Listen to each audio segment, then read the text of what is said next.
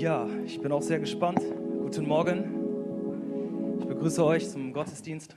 Auch ihr beim Livestream. Wenn ihr nicht hier sein könnt, ist es nicht schlimm. Ich glaube an einen Gott, der nicht an eine Gemeinde oder an einen Ort gebunden ist, sondern er ist überall gegenwärtig. Ich freue mich sehr, hier zu sein.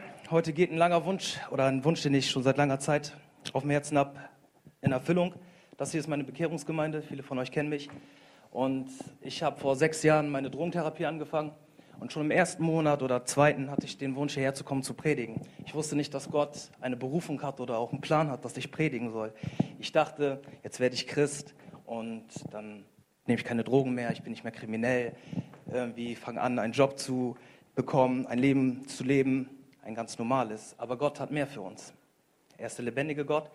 Ich glaube nicht an einen planlosen Gott, der dich geschaffen hat und dachte, ja, was mache ich jetzt mit ihm? Ja, keine Ahnung, mach mal. Sondern als er dich gesehen hat Mutterleib und bevor du Mutterleib warst, hat er schon einen Plan und hat er einen Plan für dich und hat er dich gesehen.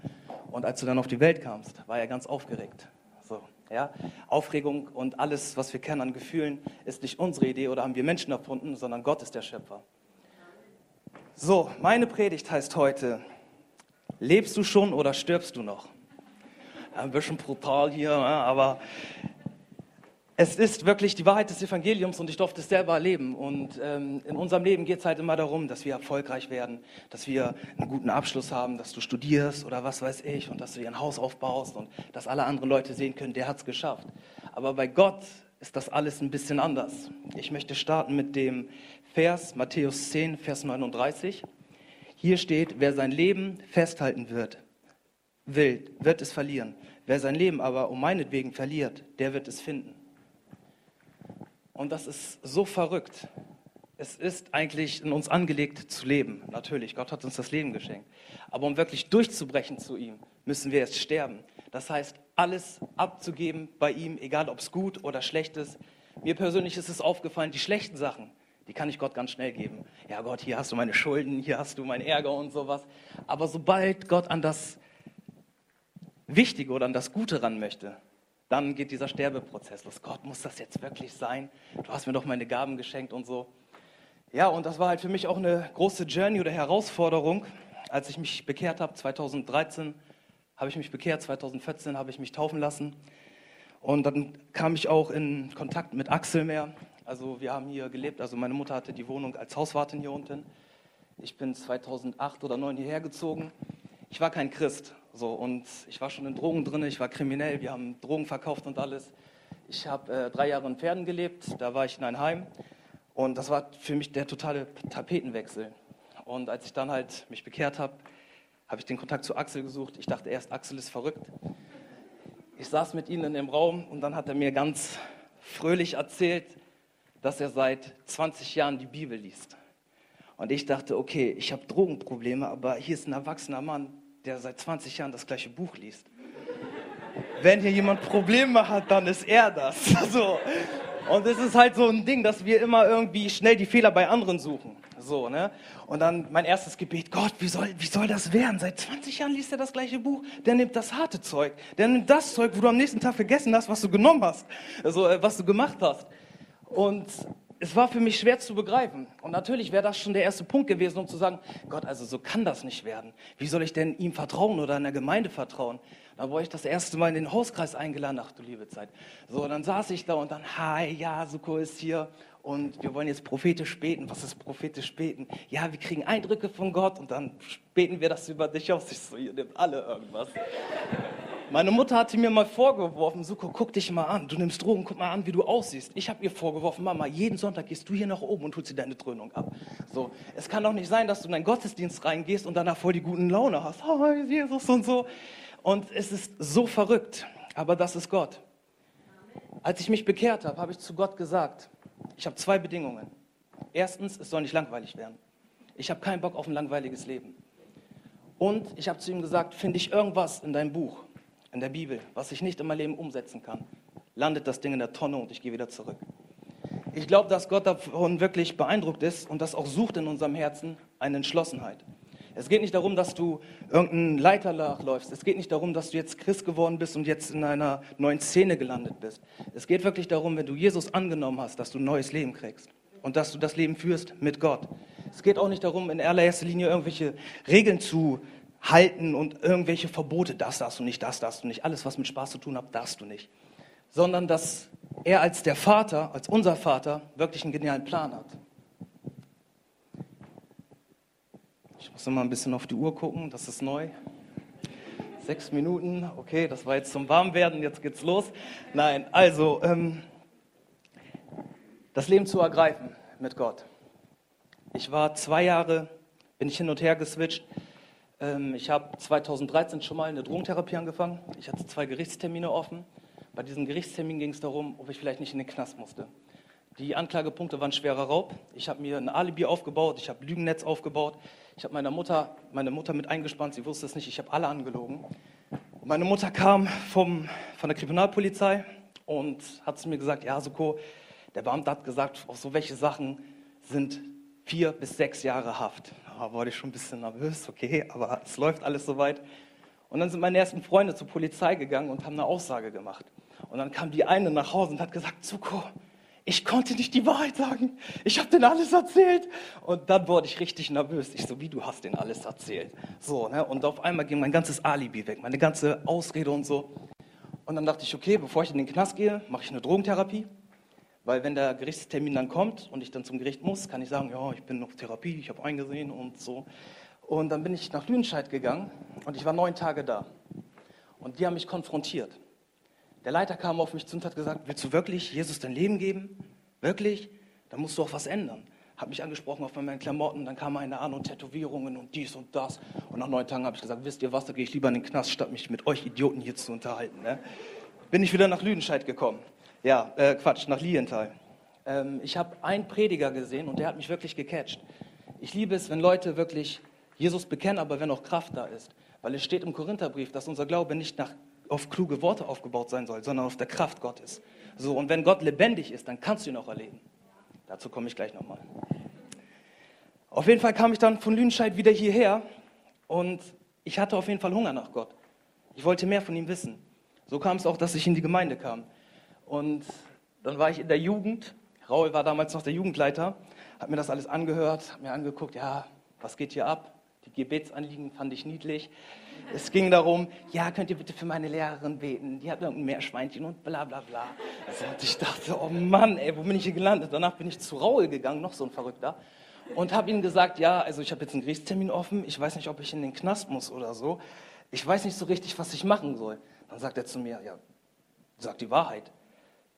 Sagt die Wahrheit.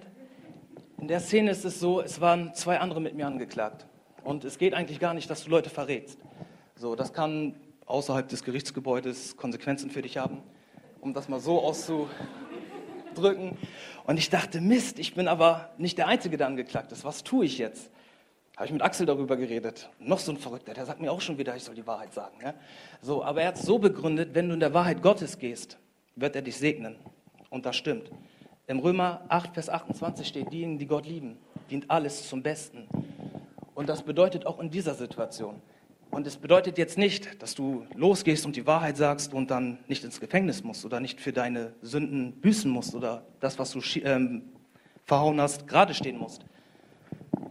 Aber er wird da sein und er wird dich segnen. Dann kam der Gerichtstermin. Ich habe meinen Anwalt richtig angelogen. Bei dem ersten Meeting mit dem meinte er, ja, ich habe eine gute Menschenkenntnis. Und du sagst mir gerade die Wahrheit, ich habe ihn von vorne bis hinten angelogen. Ne? Richtig, ne? ich dachte, ja, ja, du hast eine gute Menschenkenntnis, rede mal weiter. Und eine Stunde bevor es losging, der Gerichtstermin, kam auch die Umwandlung und auch der, die Gedankenerneuerung. Es geht nicht darum, dass ich das getan habe, was Axel mir sagt. Es geht nicht darum, dass ich das getan habe, was Raul mir gesagt hat. Es geht darum, dass Gott der Gott der Wahrheit ist. Bei Gott ist fünf keine gerade Zahl. So, und bei Gott ist das, was schlecht ist, nicht gut. Du kannst es drehen, wie du es willst. Du kannst deine Bibel drehen, wie du willst. Ja, und ja, die moderne Zeit, ja, die moderne Zeit. Gott ist immer der gleiche, gestern, heute und morgen. Das ist der Gott, an den wir glauben. Dann bin ich zu meinem Verteidiger hingegangen. Dann bin ich zu meinem Anwalt hingegangen. Ich habe ihm gesagt, das ist alles gelogen, was ich dir erzählt habe. Alles. Er geht nach hinten, reibt sich die Stirn und sagt, meine ganze Verteidigung hat sich gerade aufgelöst. Warum sagst du mir das jetzt, eine Stunde bevor es losgeht? Ja, keine Ahnung. Jesus, Jesus. Dann gehen wir ins Gerichtsgebäude, das war alles in Ostwald-Scharmbeck. Ich betrete das Gerichtsgebäude. Ich sehe meinen Freund. Ich so, ich habe schlechte Nachrichten für dich. Ne? Ich hau hier alles gleich raus. Ja, mach. Ich habe so eine Gunst bekommen. Ne? Eigentlich wäre das schon voll der Grund gewesen, sich zu streiten. Ich sitze im Gericht. Es geht los und ich packe direkt aus. Der Staatsanwalt hat die Aufgabe, dich fertig zu machen. Ja? Er wird dafür bezahlt, um das rauszukriegen, was du eigentlich nicht rauskriegen lassen hättest, möchtest. Warte. Er, seine, seine Arbeit ist das, ans Licht zu bringen, was eigentlich nicht ans Licht kommen soll, wenn du nicht die Wahrheit sagen möchtest. Der war die ganze Gerichtsverhandlung ruhig. Der saß gechillt auf seinem Platz und hat einfach nur zugehört. Der Richter hat keinen Punkt reingebracht, gar nichts. Ich dachte, ja, hm. er war arbeitslos in dem Moment. Das ist Gott. Und wenn deine Verwandlung wirklich echt ist, dann werden so welche Sachen automatisch kommen. Gott wird dich da reinleiten, reinführen, aber in zehn Minuten gehe ich weiter darauf ein. Ende vom Lied ist, ich war zu diesem Zeitpunkt schon sechs bis sieben Mal vor dem Jugendstrafgericht. Ich hatte Anzeigen wegen Drogenbesitz, ich hatte Anzeigen wegen Drogenverkaufen, wegen Diebstahl, Hehlerei. Ich weiß nicht, ob ihr wisst, was das ist. Hehlerei ist, du klaust Sachen und verkaufst die dann. So, und ja, da wurde ich erwischt. Ich war auch nicht so erfolgreich, Gott sei Dank, in dem Ganzen. Aber ich kam raus aus dem Gebäude und ich dachte wirklich, ich gehe in den Knast rein. Ich hatte schon Strafen zahlen müssen. Ich war am Wochenende schon in Haft in Ostdeutsch-Scharmbeck. Normalerweise, wenn es losgeht, dass du äh, mit ähm, Gefängnisstrafen bestraft wirst, dann geht es eigentlich immer weiter mit Jahre, Monate, Wochen. Ich kam auf Bewährung raus. Ich weiß nicht warum. Die, der Richter, der Staatsanwalt und alle gingen in ein Büro rein. Nach zehn Minuten kamen sie raus. Ja, wir sehen hier eine Veränderung und so. Weil ich habe denen auch gesagt, ich habe mich bekehrt. Ich gehe jetzt in eine Gemeinde. Und ich glaube, einer von denen, der da ehrenamtlich war, war auch Christ. Weil der hat mir zugehört, der hat das auch abgekauft, mir in der Situation. Auf jeden Fall bin ich dann auf Bewährung gekommen und ich bin dann immer weiter in die Gemeinde gegangen. Bloß, ich kam nicht los von meinem alten Leben. Natürlich, meine ganze Umgebung ist ähm, verseucht gewesen für mich. Wie gesagt, wir haben hier unten gelebt. Axel Jutta, haltet euch mal bitte kurz die Ohren zu. Wir haben aus, ich habe aus dem Fenster, also ich hatte hier hinten mein Fenster, mein Zimmer, Leute sind gekommen, ich habe Drogen daraus verkauft, wir hatten Fahrräder geklaute hier. Ähm, ich hatte Mitbewohner, weil er zu Hause Stress hatte. Ich hatte so eine Bong, ich weiß nicht, ob ihr wisst, was das ist. Das ist so, wodurch ihr kiffen könnt. Ähm, das ist so eine Wasserpfeife. Wir haben sie die Messias genannt, weil sie so drei Turbinen hat und so. Also ist jetzt nicht wichtig, ich möchte nicht weiter darauf eingehen. Auf jeden Fall, bei Schmolke gab es, die hatten so viel, so einen Busch, ne? und da konntest du reingehen. So. Und da ist mein Freund reingegangen, auch ein Schwarzer. Warum ich das betone? Weil für Weiße sieht das manchmal irgendwie aggressiver aus, wenn so ein Schwarzer mit so einem Ding durch die Gegend läuft. Und der Hausmeister kam auf mich zu und meinte, ey, dein Freund kam da gerade raus, der hatte so eine Kavum dabei, der ging in den Busch rein und hat das überall geraucht und das hat ja nach Gras gerochen, was macht ihr hier und so. Und so war meine Journey hier und auch mein Leben. Wir sind dann nach Grasberg umgezogen, beziehungsweise in der Zeit hatte ich eine Freundin hier in Lienthal. Anyway, irgendwann kam der ähm, Punkt, dass ich mich entscheiden musste, gehe ich mit Gott oder nicht. 100 Prozent oder gar nicht. Alles oder nichts. Das ist das Evangelium. Ich dachte, ja, okay, ich hatte zu der Zeit noch eine Ausbildung. Ich habe nach der achten Klasse die Schule abgebrochen, weil ich dachte, ja, arbeiten, ich verkaufe eh Drogen, ich brauche keine Ausbildung. Und äh, ich wusste ja nicht, dass Gott mich dann irgendwann dazu bringt. Auf jeden Fall dachte ich, ja, okay, ich habe eine Ausbildung klargekriegt und Axel meinte schon zu mir, Suko, vielleicht solltest du nicht mal wirklich was machen. Ich war jede Woche im Hauskreis, habe jede Woche neu bekannt, ich habe schon wieder Drogen genommen. Am Wochenende wieder voll die Sau rausgelassen, ganzes Geld weggeballert und sowas. Natürlich habe ich Gebet empfangen und so und auch Vergebung. Aber irgendwann kommt der Punkt. Gott ist der barmherzige Gott. Amen. Aber er ist kein Clown. So. Und wenn wir wirklich was zu ihm bringen, dann möchte er auch irgendwann Früchte sehen. Ja, es ist jetzt nicht von heute auf morgen, dass wir jetzt frei werden oder voll der veränderte Mensch sind, aber er möchte Schritte sehen, weil es geht nicht um uns, es geht um ihn. Es geht darum, dass wir als seine Kinder sein Reich bauen. Manche Leute halten ihr Leben so fest, wo ich manchmal echt schockiert bin. Da kommt einer an und sagt ganz begeistert, ich habe eine Depression. Ja, ehrlich, ich habe eine Depression. Und reden darüber, als wäre das so eine feste Freundin. Ja, ich habe sie immer dabei, immer dabei. Wie lange hast du sie? Seit 20 Jahren habe ich sie schon. Oh, mein, mein Vater, ich hatte so eine harte Kindheit. Und so, dann dachte ich, Jesus will dich frei machen. Und du rennst seit 10, 20 Jahren rum als Christ und hast eine Depression. Das wäre das Gleiche, als würde ich jetzt nach sechs Jahren sieben Jahren als Christ hierher kommen. Hallo, mein Name ist Suko Jahate.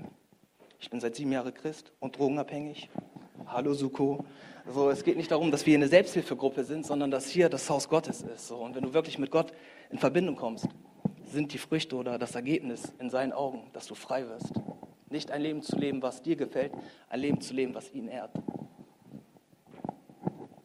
Dann habe ich mich entschieden, nach zwei Jahren, okay, vielleicht sollte ich doch eine Drogentherapie machen. Der Knackpunkt war zudem, ich hatte diese Ausbildung als Gebäudereiniger. Ich war in Alvin Lonke, also in Bremen-Nord, auf der Berufsschule. Ich habe zu Axel gesagt und auch zu Gott, solange ich diese Ausbildung habe, Gott, werde ich keine Drogentherapie machen, weil du siehst, arbeiten und so. Und es kam ein Freund aus meiner Klasse zu mir, also ich war schon auf Bewährung. Das heißt, wäre irgendwas passiert, wäre ich irgendwie aufgefallen, irgendwie strafrechtlich. Und das wäre rausgekommen, wäre ich direkt in den Knast gegangen für drei Jahre. Ich war in Alvin Lonke, wie gesagt. Es kam ein Freund von mir, der kam aus Pferden und wir haben über Drogen geredet. Und ich dachte, ja, vielleicht können wir so ein Netzwerk aufbauen, ne? von Pferden nach Bremen, Lilienthal, ne? irgendwie. Wir zeigen euch, was ihr habt, ihr zeigt uns, was wir haben. Und er hat mir was mitgebracht. Es war aber, also er meinte Koks, der hatte selber keine Ahnung. Ich bin auf die Toilette gegangen, ich habe was aufgehackt, also eine Line gemacht. Ich habe gesehen, das ist überhaupt kein Koks und habe das weggepustet. Ich hatte so ein Baggy in der Tasche. Und also ein Baggy ist so ein kleines Tütchen. Ich habe das nicht richtig zugemacht und dadurch war so eine Luftblase da drin. Ich war krankgeschrieben, bin zum Lehrerpult gegangen, hatte die Krankschreibung in der Tasche, wollte die Krankschreibung rausholen und dann kommt diese Tüte mit und drückt diese Tüte wieder rein. Dadurch kam dieser Luftdruck raus und eine weiße Wolke vorm Pult. Puff. Alle waren ruhig. Der Lehrer war ruhig. Ich war geschockt und meine ganze Klasse war geschockt. Suko, ich möchte gleich nochmal mit Ihnen reden, wenn Sie hier fertig sind. Ja, okay. Der kam auf mich zu und meinte zu mir, ich möchte, dass du mir nachweist, dass du zu einer Drogentherapie gehst, dass du irgendwas machst, was mit Drogen und Therapie zu tun hat. Da merkte ich, ich habe gar nichts mehr unter Kontrolle. Wäre der Typ schlechter drauf gewesen, der hätte auch die Polizei rufen können. Und selbst wenn das kein richtiges Koks war oder, oder, oder, wäre da 0,001 Prozent irgendwas Illegales drin gewesen, wäre das schon ein Grund gewesen, mich in den Knast zu stecken. Daraufhin habe ich mich entschieden, ich mache doch eine Drogentherapie. Ich merkte auch, wie verschiedene Sachen nicht funktionieren. Schlag mal bitte, äh, bei mir in der Gemeinde habe ich immer einen Bibelvers und dann sage ich immer, schlag mal bitte auf und dann screamt er das ran. Hier ist das ein bisschen anders, deswegen lese ich einfach nur vor. Wenn ihr wollt, könnt ihr selber in euren Bibeln nachlesen. In 2. Chronike 16, Vers 9 steht, denn die Augen des Herrn durchstreifen die ganze Erde, um sich mächtig zu erweisen an denen, deren Herz ungeteilt auf ihn gerichtet ist. Du hast töricht gehandelt, darum wirst du von nun an Krieg haben. Und es ist wirklich wahr. Ich bin 2015 im März in den Wienhof gegangen. Ich habe mich entschieden, okay Gott, noch eine klare Sache zu machen, wirklich das alte Leben. Demütig habe ich vor dem Wienhof, als ich mit dem Zug angerollt kam, noch mal schnell meinen letzten Joint geraucht. Nie wieder nie wieder neues Leben, jetzt geht's los. So. Und ich bin reingegangen. Und ich glaube wirklich, dass Gott, Gottes Augen die Erde umstreifen, um wirklich zu gucken, welches Herz ungeteilt auf ihn gerichtet ist. Keine Kompromisse. Nach vier Tagen wurde ich öffentlich mit dem Heiligen Geist getauft. Wir haben hier schon für mich gebetet für die Geistestaufe. Es waren Leute aus Bad Gandersheim da. Ich habe sie nicht empfangen. Ich unterscheide zwischen der Wiedergeburt und der Geistestaufe. Das eine ist, du erkennst, du wirst aus Gottes Geist geboren. Okay, Jesus ist der Herr, das ist Sünde, dies, das. Aber die Taufe im Heiligen Geist, da kriegst du Power. Richtig Boom. So, und ich stehe auf dieses Boom. Auf jeden Fall hatten wir in Lüdenscheid einen Gebetsabend, Anbetungsabend. Wir haben ein Gebetswerk da gehabt. Es läuft so, dass da ein offenes Mikrofon ist in der Mitte. Und für mich war alles voll neu. Ich war voll ja, schüchtern. So, seit vier Tagen nüchtern. Boah, seit vier Tagen nüchtern, ja, das ist ja der Wahnsinn. So. Und dann alles neu, die Leute sind neu. Und dann bin ich auf einmal ein Haufen, mit einem Haufen voller Christen, die jetzt anbeten. Zwei, drei Stunden. Zwei, drei Stunden anbeten. Aus meiner Gemeinde kenne ich 20 Minuten. Zwei, drei Stunden anbeten. Das ist ja heftig. Also, und ich stand da und habe mir die ganzen Leute reingezogen und auf einmal kam Power. Ich habe ein Kribbeln bekommen, ich habe Schweißausbrüche bekommen, mein Herz hat geklopft und ich dachte, ich kriege jetzt irgendwie so einen Backflash von den Drogen oder so. Ne? Irgendwie mein Körper kommt jetzt nicht klar, dass er kein Gift mehr kriegt und ich sterbe jetzt. Ne? Und ich dachte so, oh, jetzt habe ich gerade mein Leben Jesus gegeben, jetzt gehe ich drauf. Ne? So lange ging es gut und jetzt sterbe ich. Ne? Und ich kam nicht klar. Und der Anbetungsleiter kam ans Mikrofon und hat gesagt, hier hat jemand das Sprachengebet. Also als Gabe, als prophetische Gabe, komm bitte nach vorne. Ich dachte, was, keine Ahnung, was der will. So, und ich war halt mit mir beschäftigt und nach fünf Minuten kam er wieder nach vorne und hat gesagt, ich werde hier nicht weitergehen, wenn du nicht nach vorne kommst und das Sprachengebet gibst. Wenn du ein Herzklopfen hast, wenn du ein Kribbeln hast, wenn du Schweiß auf den Händen hast, dann bist du das. Ich, so, ich habe alles, was der hat. So. Und ich bin nach vorne gegangen, habe das Mikrofon genommen, weggeschmissen. Mir war das voll peinlich. Ich wollte nicht ins Zentrum da jetzt rücken. Und ein Bruder hat sich mir entgegengestellt und hat zu mir gesagt, ey, da ist noch mehr. Ja, ich gebe dir mehr. So, ne? Und er hat gesagt, geh noch mal hin, bring das. Dann bin ich wieder ans Mikrofon gegangen, tausend Tode gestorben, wieder weggeschmissen, ab in meine Ecke. Ne? Schön demütig, lass mich in Ruhe, ihr Freaks nichts. Ähm, und danach kam direkt einer und hat eine Auslegung gehabt. Und ab dem Zeitpunkt ging es los, dass ich Berührung mit dem Heiligen Geist bekommen habe. Dann war es nicht mehr ein Glauben, der jetzt von rein theoretischen Denken kam, sondern von ich weiß, dass mein Erlöser lebt. Ich glaube, diese Berührungen des Heiligen Geistes sind sehr wichtig. Es kann irgendein Professor kommen, der irgendwas studiert hat, Studium abgeschlossen, ich studiere dich tot, und kann Argumente bringen, dass es Gott nicht gibt. Es ist ja nicht logisch. Ja? Ein Schöpfer, wer hat den denn erschaffen? Und wer hat den Schöpfer des Schöpfers erschaffen? So. Aber ich weiß, dass ich eine Begegnung hatte. Und egal mit was er ankommt, ich weiß, dass das wahr ist, was in der Bibel steht. Weißt du das? Ja. Nur eine? okay, warte. Weißt du, dass dein Erlöser lebt? Ja. Ja, Amen. Und von dem Zeitpunkt aus war es dann einfacher für mich, wirklich Schritte zu gehen, die nicht angenehm waren in vielen Punkten. Ein Teil der, Leben, äh, der Therapie beinhaltete Lebensbeichte. Anhand der zehn Gebote nennt man Sündenspiegel. Bereitest du eine Sündenbeichte vor? Lebensbeichte. Ähm, und ich habe die vorbereitet. Ich hatte drei Sessions. Normalerweise hast du eine. So, ich habe mich hingesetzt, Gott, zeig mir meine Sünden, zeig mir, was ich falsch gemacht habe. Darum geht's. Es geht nicht darum, wer, wer dir irgendwas Falsches getan hat. Ja, es geht nicht der Pastor, der Bruder, die Schwester. Und es geht auch nicht dabei äh, darum, in der Lebensbeichte den Leuten das mal richtig von Kopf zu knallen, was sie alles angetan haben. Es geht darum, dass du das in Ordnung bringst. Und es geht nicht darum, um die Menschen, sondern um Gott. Ich habe meine Lebensbeichte fertig gemacht. Ich dachte, oi, oi, oi, das soll ich jetzt alles in Ordnung bringen. Ich hatte es auf dem Herzen, eine Ex-Freundin anzurufen und mich bei der zu entschuldigen. Wir haben uns beide sehr gestritten und zum Streit gehören Nummer zwei dazu natürlich.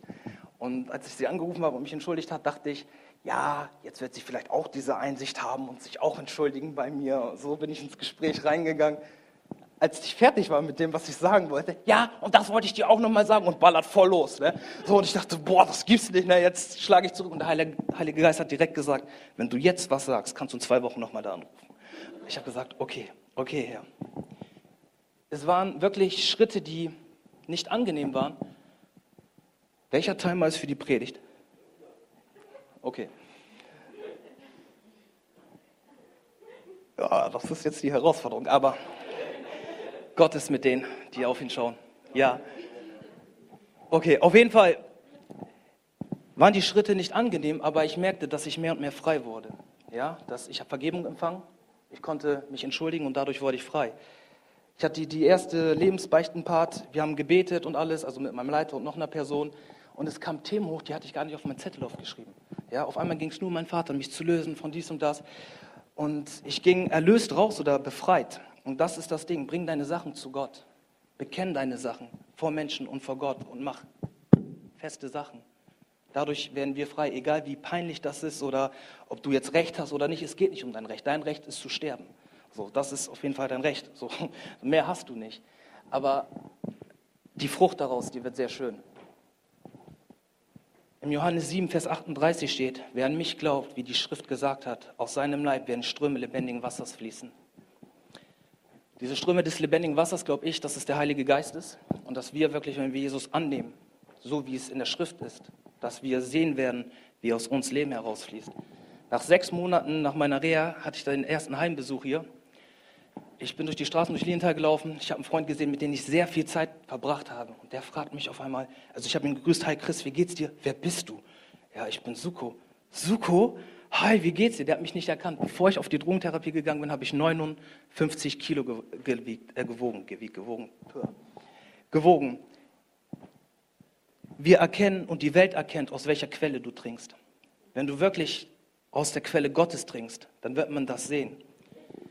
Der Heilige Geist, ich sage euch, euch ein Geheimnis, macht hässliche Menschen schön. Wenn du unzufrieden bist mit deinem Aussehen, hier ein kleiner Tipp, du brauchst keine Typberatung. Du brauchst keine Anti-Age-Salbencreme oder Enthaarungscreme und dich so richtig rausputzen. Tu das, was Gott dir sagt. An was für ein Gott glaubst du? Glaubst du an den biblischen Jesus? Ja, er ist Liebe, aber er ist auch Gerechtigkeit. Er ist das Lamm, aber auch der Löwe. Ja, wenn wir uns die ganze Zeit, oh, das Piep macht mich ein bisschen nervös, aber nein, auf jeden Fall, er ist das, wir, die Quelle, aus der du trinkst, das werden wir sehen. Was für ein Jesus was für Jesus folgst du nach? Hast du dir selber ein Evangelium zusammengebastelt? Das fünfte Evangelium namens Sukujahate. Jesus liebt mich, Buße, ah, ist nicht so wichtig. Und so. Man merkt es, Gott will, dass du frei wirst und dass du diese Sachen, sein Reich baust. Ich wollte natürlich Gott dienen und ich will Gott dienen und ich wusste ja nicht, dass Gott so einen Plan hat. Dieses Jahr konnte ich vier Übergabegebete mit Leuten sprechen. Vor 2017 habe ich die erste Heilung gesehen. Ich bin auf einen Typen nach dem Gottesdienst zugegangen, der kam mit Krücken in den Gottesdienst. Mich hat das so geärgert. Ne? Ich habe zu Gott gesagt, in deinem Wort steht, wir sollen für die Kranken beten und sie werden geheilt. So, und jetzt sind wir im Gottesdienst und hier ist ein Bruder mit Krücken. Der kam aus Hamburg, ich kannte ihn nicht. Ich bin ganz vorsichtig auf ihn zugegangen, ein bisschen von der Predigt noch motiviert. Ey, kann ich für dich beten, Bruder? Ja, natürlich. So, und habe ich für ihn gebetet, ich habe ihm die Hände aufgelegt, nichts passiert. Mein zweites Gebet war, Gott, kannst du bitte jetzt ein schwarzes Loch im Boden reinmachen, wo ich dann reingehen kann? Auf einmal ging es wieder um mich. Es geht doch nicht um uns.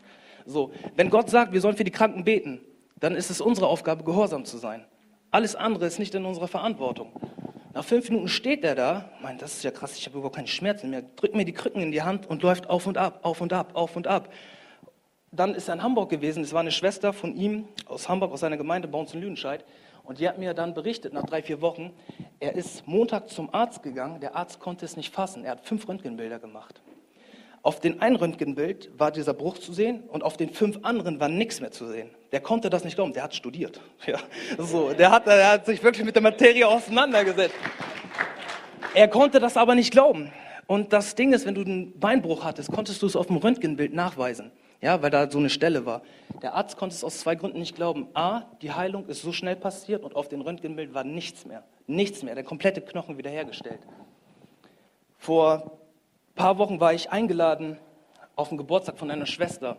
Sie war, wurde 30, ist auch eine Christin. Wir haben in ihrer Gemeinde gefeiert. Es waren ein paar Gäste da, die keine Christen waren. Es waren Christen da. Ich war mit drei Leuten aus meiner Gemeinde da und die waren auch im Gespräch gerade mit zwei Leuten und die wollten gerne die Geistestaufe erfahren. Und die kam zu mir, ey, so cool, wollen wir mal kurz mit dem Beten gehen? Sind wir in einen Nebenraum gegangen und dann ging es los.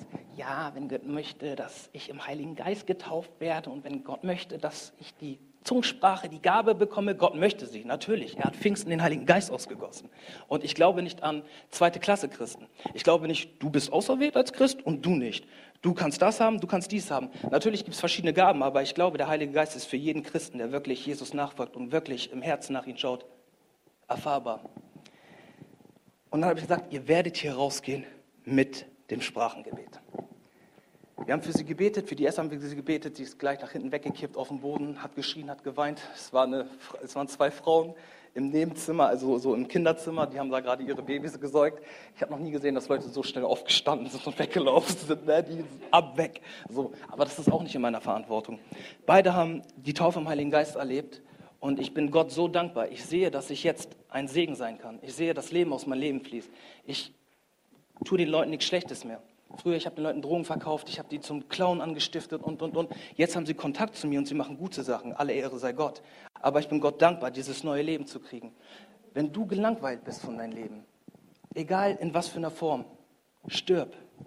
Stirb einfach. Ja, einfach mach das, was Gott dir sagt und du wirst sehen, dass aus deinem Leben lebendiges Wasser fließen wird.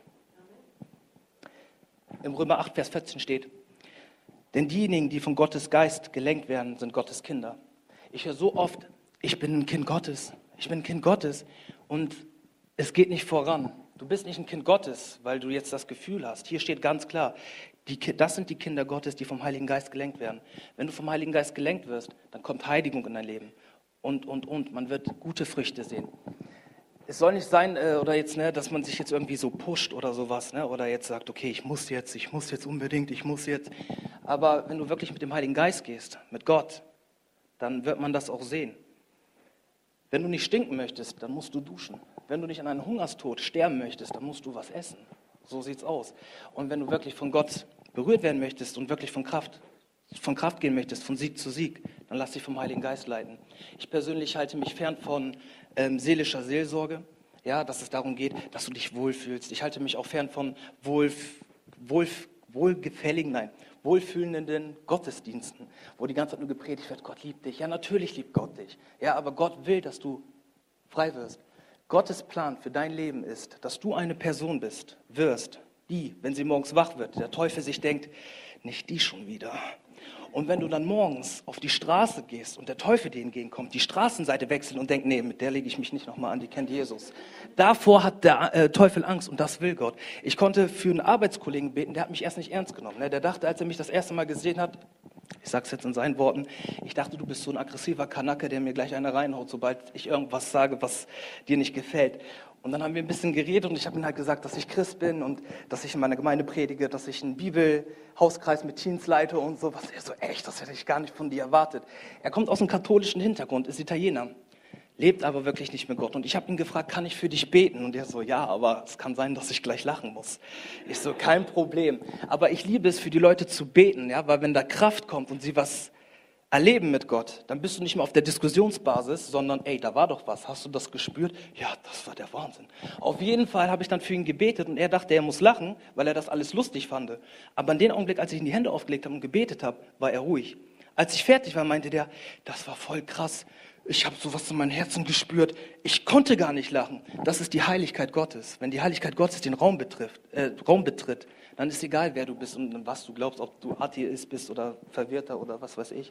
So, dann wirst du was spüren und du wirst auch die Früchte sehen. Lass dich vom Heiligen Geist leiten.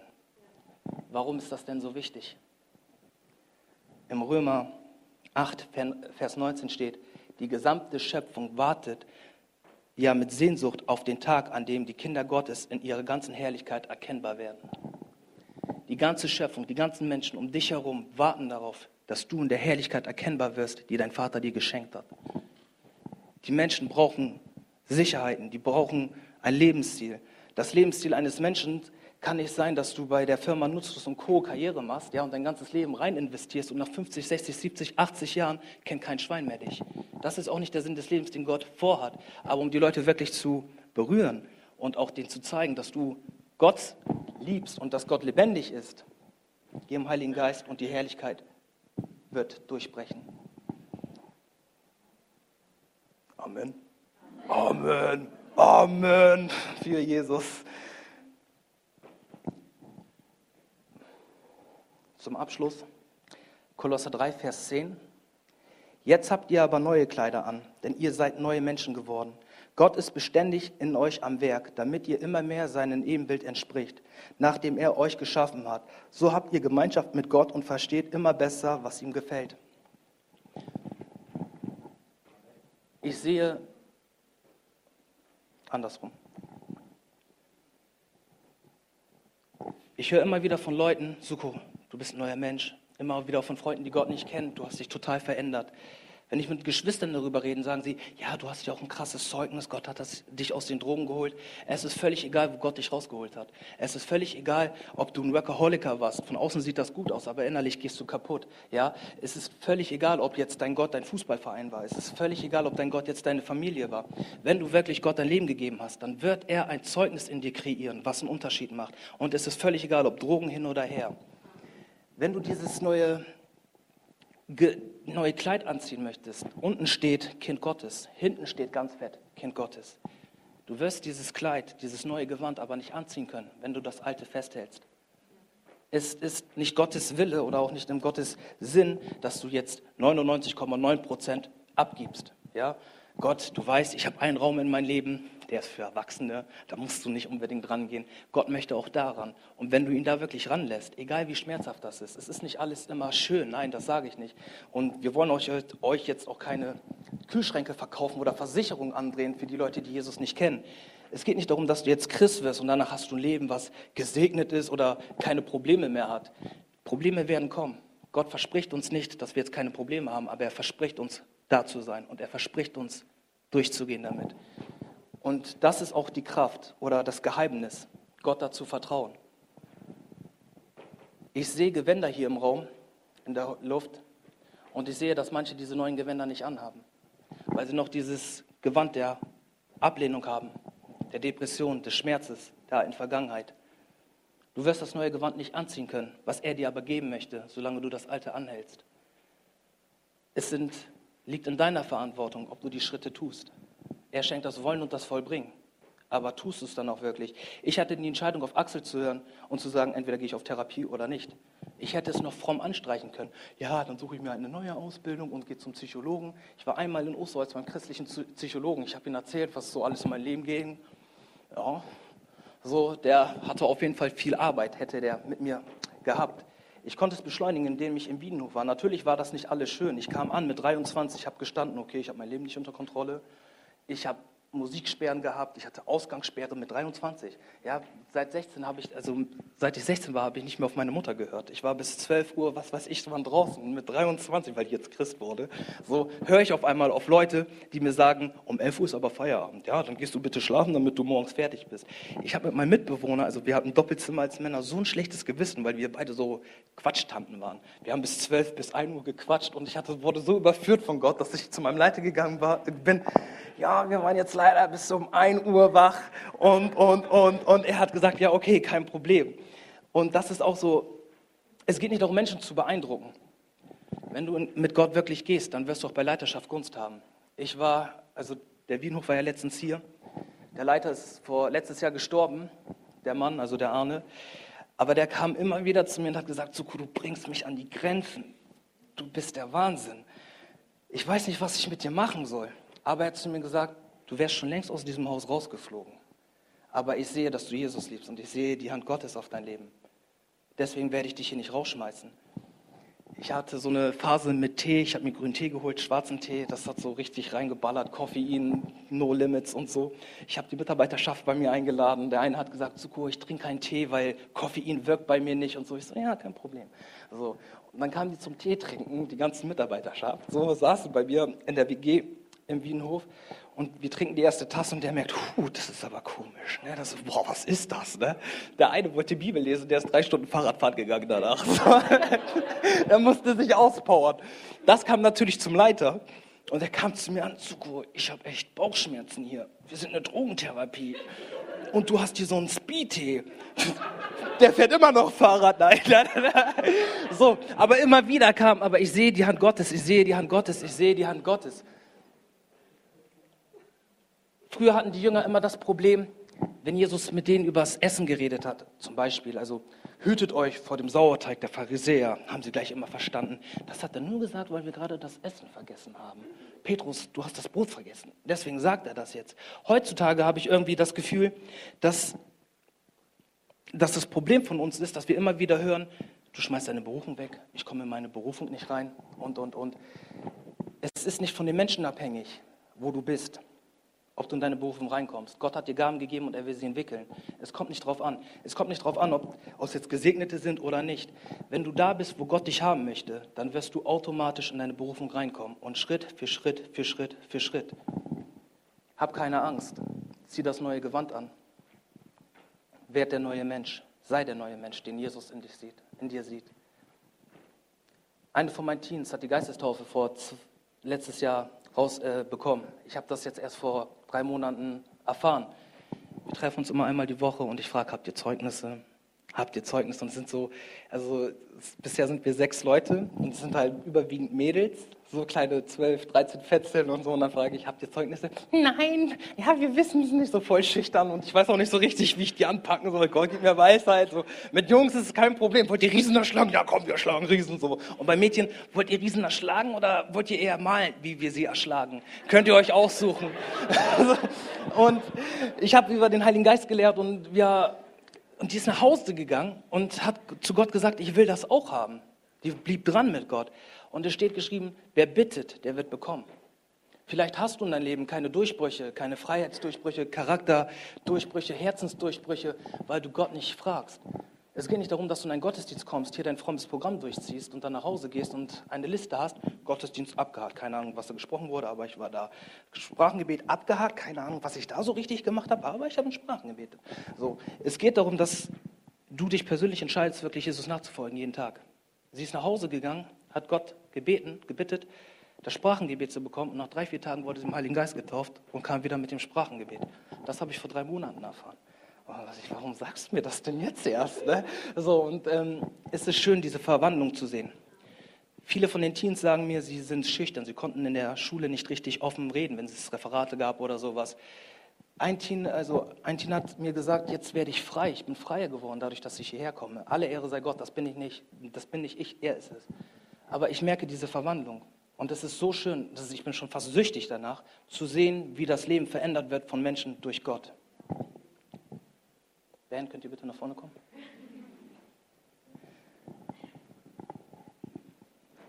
Gleich wird es nochmal ein Gebets andersrum. Ich bitte euch einmal, alle die Augen zu schließen. Kein Mogeln. Ich weiß nicht, ob du Jesus Christus kennst. Aber den Jesus Christus, der in der Bibel ist, er ist wirklich das Leben. Ich weiß nicht, ob dich das berührt hat oder ob du da was mit anfangen kannst. Aber wenn du Jesus in dein Leben ein, äh, reinlassen möchtest, möchte ich dich einladen, dass du das heute tust.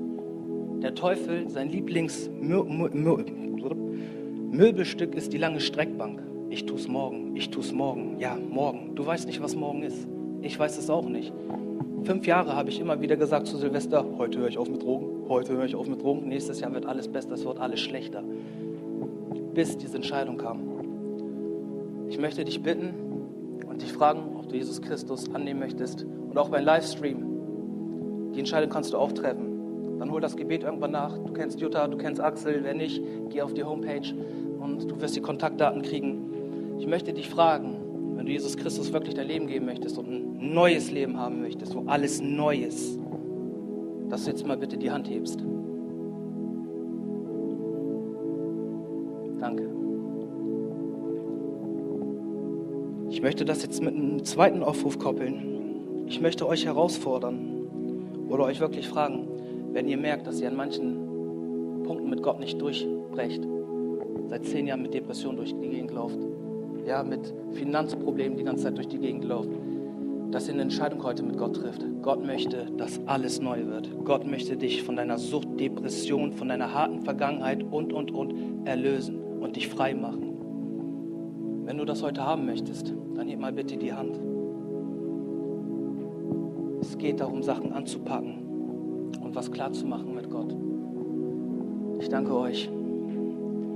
Jetzt geht gleich der Lobpreis weiter und Axel übernimmt dann. Ich möchte euch aber sehr stark ermutigen. Nimmt heute das Gebet in Anspruch.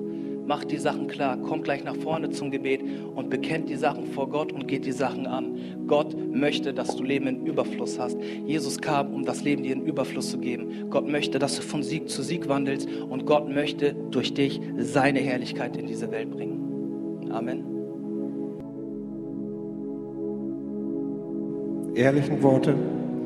Danke dafür und unfassbar ist unser Gott. Und ich lade euch nochmal ein, aufzustehen, dass wir gemeinsam noch ein Lied singen. Und zwar unfassbar deine Gnade, weil unser Gott einfach groß ist und wunderbar ist. Und wir wollen ihn nochmal loben und preisen jetzt.